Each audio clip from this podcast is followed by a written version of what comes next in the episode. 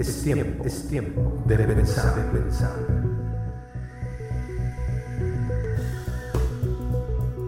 Muchacho, estudio. Por eso la figura de, Cristo es central en todo el Evangelio, por supuesto, ¿no? Y, y la palabra habla maravillas de nuestro Señor Jesucristo.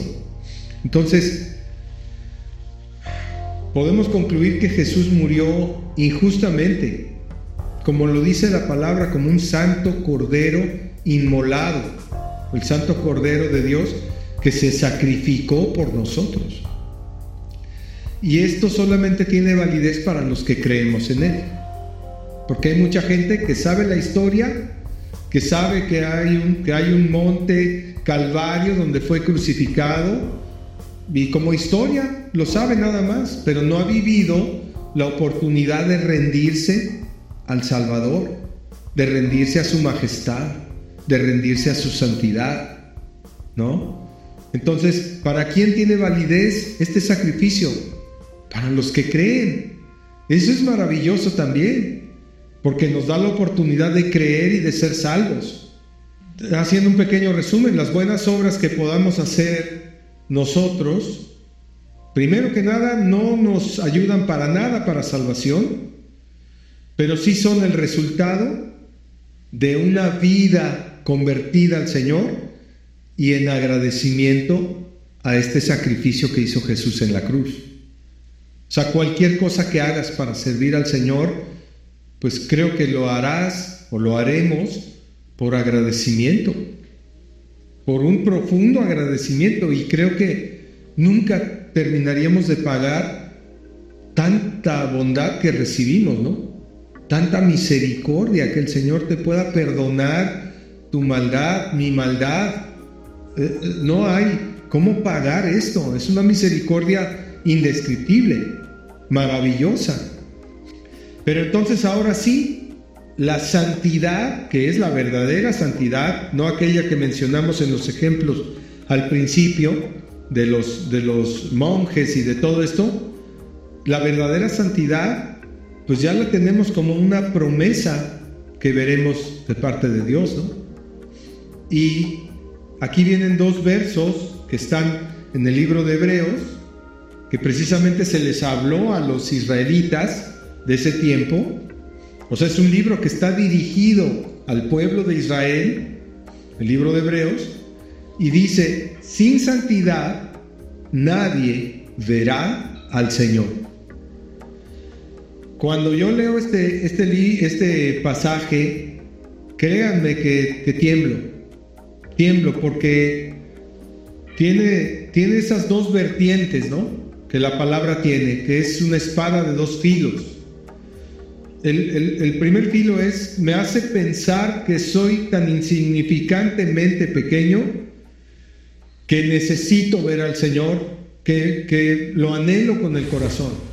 Pero por el otro lado está el otro filo que me dice que necesito vivir una vida santa delante de Él. ¿No? Es una palabra maravillosa que me llena de un temor reverente. O sea, siento que hay una gran misericordia, que Dios nos tiene amor y misericordia, pero también es una palabra muy tajante. Sin santidad nadie verá al Señor. Entonces, ¿qué es esta palabra para nosotros los cristianos de hoy y de cualquier tiempo? Es una convocatoria a, vivir verdaderamente en, una comunión con Dios, tomando en serio que, que necesitamos andar en santidad. Y más adelante, bueno, mejor dicho, en otra, en otra, en otro segmento de la palabra, ahí en Primera de Pedro 1.16, el Señor mismo nos está diciendo, sed santos, porque yo soy santo. Y esta, esta palabra nos lleva a darnos cuenta de que cómo podemos tener una comunión con un Dios santo si nosotros anduviéramos en malos pasos, aún siendo cristianos. Entonces, estas dos palabritas creo que deben quedar escritas en algún lugar de nuestra mente. Eh, que Dios nos está diciendo, sean santos para que puedan tener comunión conmigo. Así lo, así lo estoy pensando. Es una paráfrasis o una interpretación que yo le estoy dando, que ustedes la pueden adoptar si, si gustan, pero la palabra es clara, no debemos adicionarle cosas a la palabra. La palabra es sed santos porque yo soy santo. Así es como nos habla el Señor, ¿no? Las, estas exhortaciones, sin santidad nadie verá al Señor de Hebreos 12:14, y sed santos porque yo soy santo, en 1 de Pedro 1:16, nos ayudarán a mantener una sana manera de pensar y de actuar que sea pues adecuada, congruente a la pureza que Dios espera de nosotros, ¿no? Quizá si nosotros nos vemos en esta carne, pues nos podemos dar cuenta de que tenemos a veces motivaciones, actitudes, sensaciones, pensamientos, emociones que no corresponden a la pureza de Dios. Pero es en el camino del cristianismo, en el, en el camino de la santificación que Dios está produciendo en nosotros desde nuestro nuevo nacimiento hasta que nos vayamos de esta tierra, cada vez podemos ir superando etapas e ir alcanzando mejores niveles de pureza. Y por eso es importante que estemos con nuestros sentidos abiertos para tener ese anhelo de ir hacia adelante, de ir creciendo, en, no solo en fe, sino en pureza y santidad. ¿Es posible llegar a la estatura del varón perfecto? La palabra dice que sí. La palabra dice que podemos llegar a la estatura del varón perfecto. O sea, la estatura de Cristo. Él es el varón perfecto. ¿Podemos llegar a ser como Cristo? Sí, la respuesta es sí. No es un total imposible como algunos pudieran pensar. Pero ¿qué se requiere? Entrega, obediencia, comunión con Dios, darle la importancia que tiene a nuestra relación con Dios, ¿no? Entonces, eh, en, la práctica, ser santos y entender que somos apartados para Dios, pudiera ser comparable a esto que, pongo aquí como, como resumen final de, la sección de, la lección, ¿no? Ser obediente a Dios por amor y agradecimiento a Él. Esa sería uno de los resúmenes eh, que podemos sacar de todo esto, ¿no?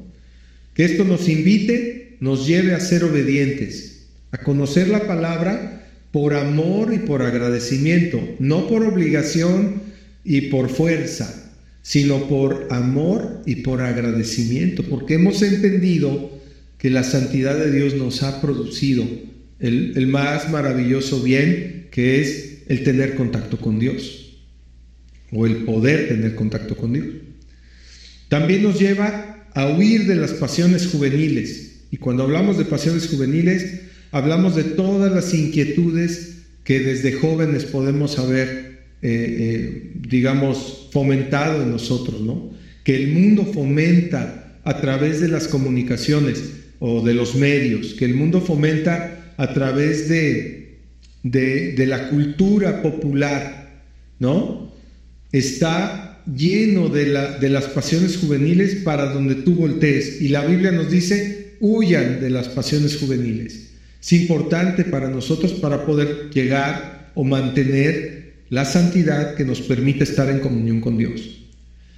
Después hay otra que sería someternos a Dios en una total obediencia. Al principio puse ser obedientes a Dios por amor y agradecimiento, pero aquí lo estoy poniendo como someternos a Dios, que es un acto voluntario de nosotros de, presentarnos ante Dios para desear servirle y, honrarle, ¿no? Y ponernos a su disposición. E, ese es, ese es el acto de someternos.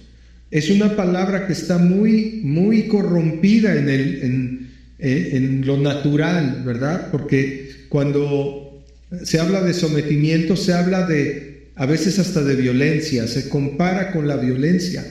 Pero el someternos a Dios no tiene nada que ver con someter a alguien a, punta de golpes o, someter a alguien por la fuerza o por coerción o por amenazas. Eh, al someternos al Señor, estamos hablando de voluntariamente rendir el trono de nuestro corazón a Él, el trono de nuestros pensamientos a Él. Es una manera de dejarlo a Él morar en el creyente, morar en nosotros y darnos guía y nosotros ser guiados por Él de manera voluntaria. Él no lo hace por fuerza. Pero sabemos a través de la palabra y de todo lo que hemos estudiado que el que, el que se deja guiar por el Espíritu Santo de Dios, ese verdaderamente es hijo de Dios. ¿No? Entonces, es un someternos de manera dócil, mansa y voluntaria al Señor. ¿Verdad? Reconociendo que su palabra es preeminente, es mayor que todos los preceptos que haya en la tierra, mayor es la palabra de Dios porque es eterna. Y su bondad y su pureza, su pureza, perdón, nos impulsan a, a rendirnos a Él, porque en Él no hay sombra de variación, porque en Él no hay maldad, porque en Él no hay traición, porque podemos estar completamente eh, seguros de que Él nos va a respaldar de que Él nos va a proteger, de que Él nos va a guiar hacia la bendición, hacia la obediencia total al Señor. Otro punto más que puede ser un resumen de esto, actuar tal y como Cristo lo haría en las situaciones cotidianas de nuestra vida. Tenemos que buscar actuar como Cristo actuaría. Tal vez no tenemos todas las referencias en la Biblia hay muchas referencias y muchos consejos, ¿verdad? De cómo debiéramos actuar los, los, los que somos nacidos de nuevo en Jesucristo. Pero a veces hasta la misma lógica nos lo dice. Ya que tienes al Espíritu Santo de Dios, a veces no es una palabra exacta, pero sabes que algo no está bien, que la manera en que actuamos con alguna persona no está bien, y entonces eso te lleva a corregir, a veces te llevará a pedir perdón a una persona con la que pudiste haber tenido alguna diferencia, alguna situación. Y eso es bueno. Estás mostrando el carácter de Cristo en, en, la vida cotidiana, pues entonces ya, ya puedes sentir que has avanzado en tu vida cristiana. Eh, el imitar a Cristo es la cosa más maravillosa que hay. Y necesitamos de la palabra para eso, ¿no? porque si conoces lo que Cristo dijo, lo que el Padre dijo, lo que algunos de los héroes de la fe dijeron, lo que algunos de los eh, héroes de la fe hicieron y lo que hicieron mal y lo que hicieron bien, y cuál fue el resultado, si hubo bendición o si no la hubo, pues eso nos va guiando en una vida. La vida es muy cambiante y muy difícil y a veces muy agresiva sobre todo para los creyentes, se ha vuelto muy agresiva porque pues hay persecución en muchos lugares de la tierra, persecución que llega pues, a cobrar la vida de los fieles, pero también hay presiones cuando no tenemos como aquí en Cancún en este momento que bendito sea Dios tenemos libertad hasta de hablar de Cristo, no sabemos eso cuánto nos dure, pero todavía la tenemos, sin embargo, hay presiones y hay crítica y hay crítica muy mordaz y muy difícil de soportar y a veces hay discriminación por ser un hijo de Dios. Y, la familia a veces se expresa de maneras terribles de nosotros como si fuéramos malas personas, ¿no? Pero entonces nosotros podemos actuar como Cristo hubiera actuado en nuestras circunstancias y pedir guía al Espíritu Santo en el momento en que nos enfrentemos a algo que no sabemos cómo actuar o que aún el viejo hombre se quiere levantar y actuar como hubiéramos actuado antes de conocer a Cristo, ¿no? Que sería lo peor que nos puede suceder, que no demostremos dominio propio y, y, una, y una paz y una amabilidad con los demás, pero pues a veces las circunstancias son cambiantes y nos envuelven por eso tenemos que buscar esto, ¿no?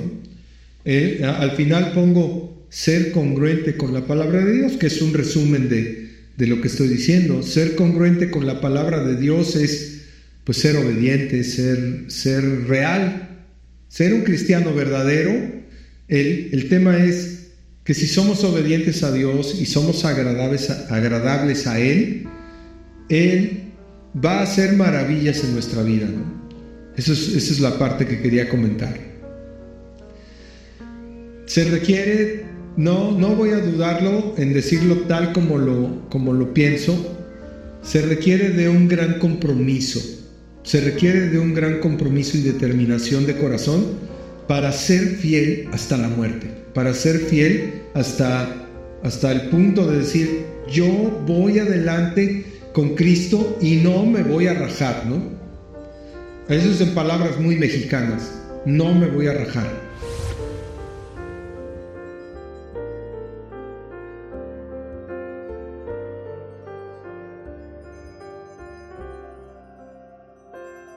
Atrévete a leer y cambia tu destino. La Biblia es la voz de tu Creador y tiene todo el poder de su Espíritu para que tengas vida abundante. Este maravilloso libro te hará saber quién realmente eres y cuál es tu destino eterno.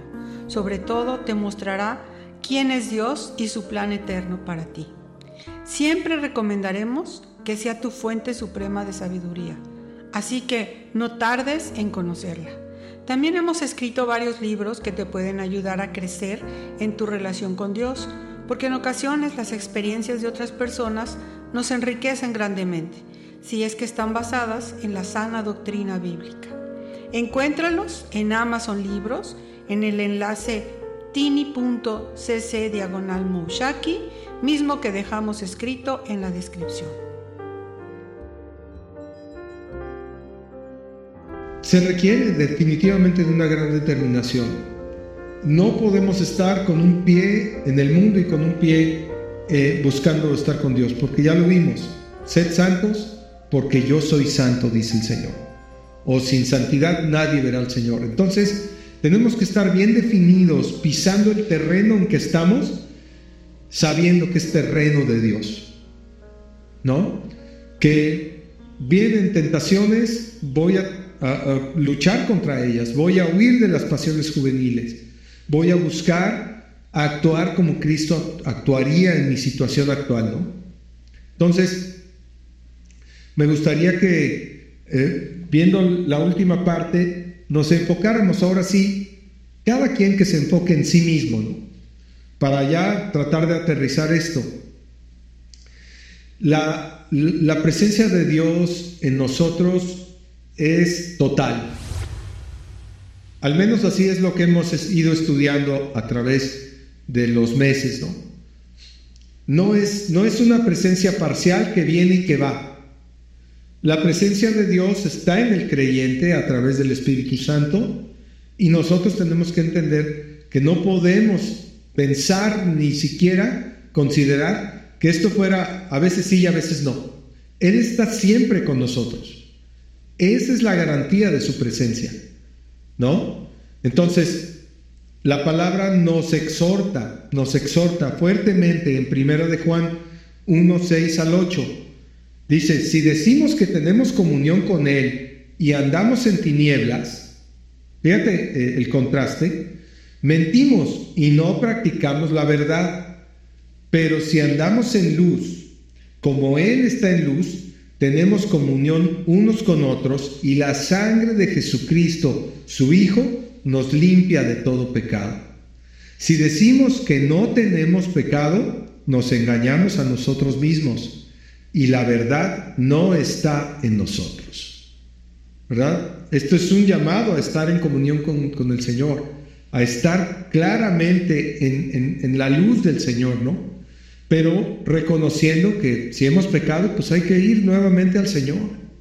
Que esto es lo que le pasa a muchos cristianos que se convierten al Señor, andan muy fervientes, pasan los meses, los años o no sé, y de repente se enfrían porque algo pasó en la iglesia, porque algo les pasó, porque alguien los vio feo, porque Dios no les contestó una oración o por alguna otra situación.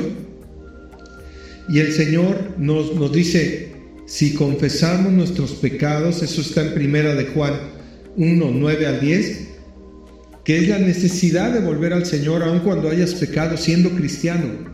Porque a veces pecamos, es la verdad, y ahí lo dice la palabra, si decimos que no, que no tenemos pecado, pues nos engañamos a nosotros mismos.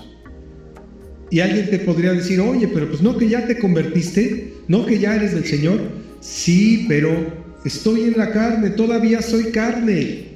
Tengo un espíritu que está en comunión con Dios, pero todavía tengo que convivir contigo, contigo y con el mundo, ¿verdad? Porque la gente te puede señalar porque, oye, pues tú no estás actuando como un cristiano, ¿no? Te pueden decir. Y tal vez tendrían razón. Pero no podemos nosotros tener esas experiencias donde caímos y apartarnos de Dios porque no, pues ya le fallé al Señor, ya no, ya no regreso y dejo la fe. No. ¿Por qué? Porque tenemos un sumo sacerdote, lo vimos hace rato, que puede compadecernos de nosotros porque fue tentado en todo, pero él fue sin pecado. Es Cristo el nuevo, ese sumo sacerdote que tenemos nosotros, ¿no? Y entonces dice aquí la palabra, si confesamos nuestros pecados, Él es fiel y justo para perdonar nuestros pecados y limpiarnos de toda maldad. Si decimos que no hemos pecado, le hacemos a Él mentiroso. Y la palabra y su palabra no está en nosotros. Entonces sí es necesario que el cristiano tenga un tiempo de oración diariamente y busquemos los errores para confesarlos delante del Señor. Es una necesidad de todo cristiano. No nos hizo perfectos de la noche a la mañana. Sí cambió nuestra condición espiritual porque al recibir a Cristo, al arrepentirte y tener comunión con Él, te dio un nuevo espíritu, ¿verdad? Y ese espíritu está creciendo y se está fortaleciendo a través del estudio de su palabra y por la fe y con su presencia. Pero todos necesitamos estar a cuentas con Dios en todo momento. Entonces, que no sea, eh, si eres ya un nacido de nuevo en Jesucristo, que el pecado no te aleje del Señor. Y si de plano no tienes una relación con Dios o no has nacido de nuevo, no te has arrepentido, no te has convertido al Señor de tus malos caminos, pues la, la, exhortación es, busca al Señor, busca al Señor y Él hará de ti una nueva persona si tú eres honesto o honesta. La reflexión final sería, practicar el pecado ya no es una opción para el creyente. Y, quiero hacer una puntualización ahí. Practicar es hacer algo continuamente, continuo, continuo, ¿no? Eh, esa por supuesto que no es una opción para el creyente, porque estas palabras no se nos están dando como un pretexto para pecar, sino como una exhortación para buscar la santidad de Dios y andar en sus caminos, ¿no? Entonces, para nosotros los que ya somos creyentes no tenemos la opción de practicar el pecado. Si hay algún pecado que reconoces que lo has estado practicando, pues es momento de, venir, así como dice primero de Juan 1, del 9 al 10, venir a confesar nuestros pecados y pedir al Señor misericordia nuevamente y dejar esa práctica, dejarla atrás. Pero si pecas de alguna manera ya siendo cristiano, no por eso cometas el error de alejarte de Dios. Acércate a Él para ser perdonado nuevamente y Él es misericordioso. Él es bendito, ¿verdad? Dejé ahí unas acciones para meditar y analizar y determinarnos. Sería la acción de cómo es que Cristo venció la tentación. Eso es un tema para meditar. Te sugiero que lo, que lo medites ya en la intimidad. ¿Cómo es que fue tentado en todo, pero fue sin pecado? ¿Cómo venció la tentación? ¿Cómo le hizo? ¿Cómo es que Dios es luz y no hay tinieblas en él?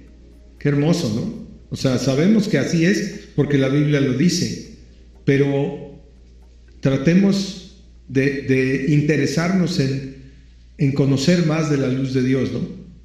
Saber y entender que no hay tinieblas en Él, no hay maldad, Nada de lo que Dios haga lleva en sí una motivación de maldad, nada. Todo es bondad en Él. Pero no confundamos la bondad de Dios eh, con eh, que Él pueda disciplinarnos. ¿no? Él por su bondad, por su amor, nos va a disciplinar. Si andamos mal en algo, vamos a ser objeto de la disciplina de Dios, porque Dios así es, es Dios.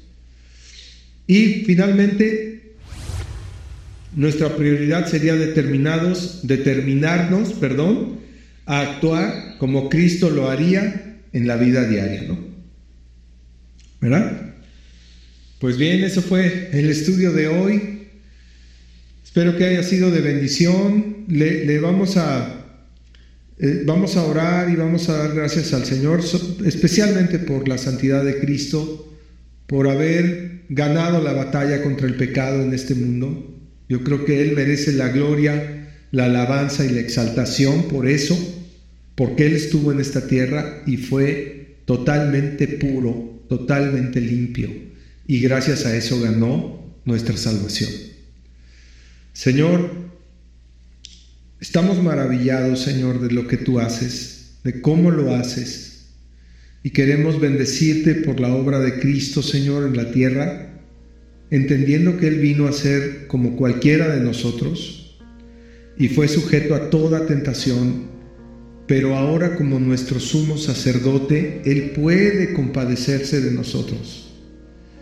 Y podemos nosotros regresar a ti y pedir tu perdón en cualquier momento sabiendo, Señor, que tu misericordia nos puede alcanzar siempre y sabiendo que la santidad de Cristo fue la clave para que fuera recibido el pago por mi pecado.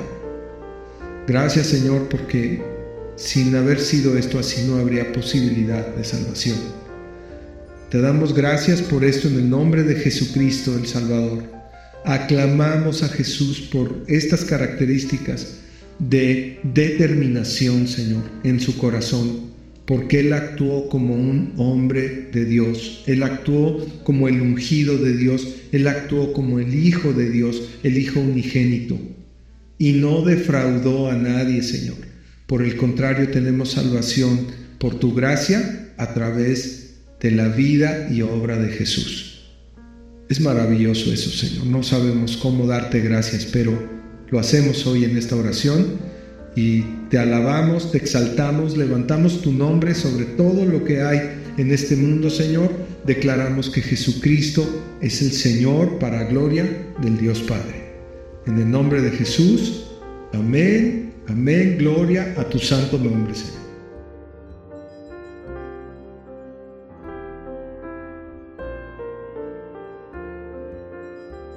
Si te parece útil este contenido, por favor compártelo, suscríbete y dale me gusta. Con esto ayudarás a más personas a ser transformadas por medio de la renovación de su entendimiento. Recuerda que tú puedes ayudar a salvar una vida, porque ahora sabes y crees que solo Cristo salva. Muchas gracias. Bien amigos, eso fue todo por hoy desde Cancún, Mushaki. Hasta pronto.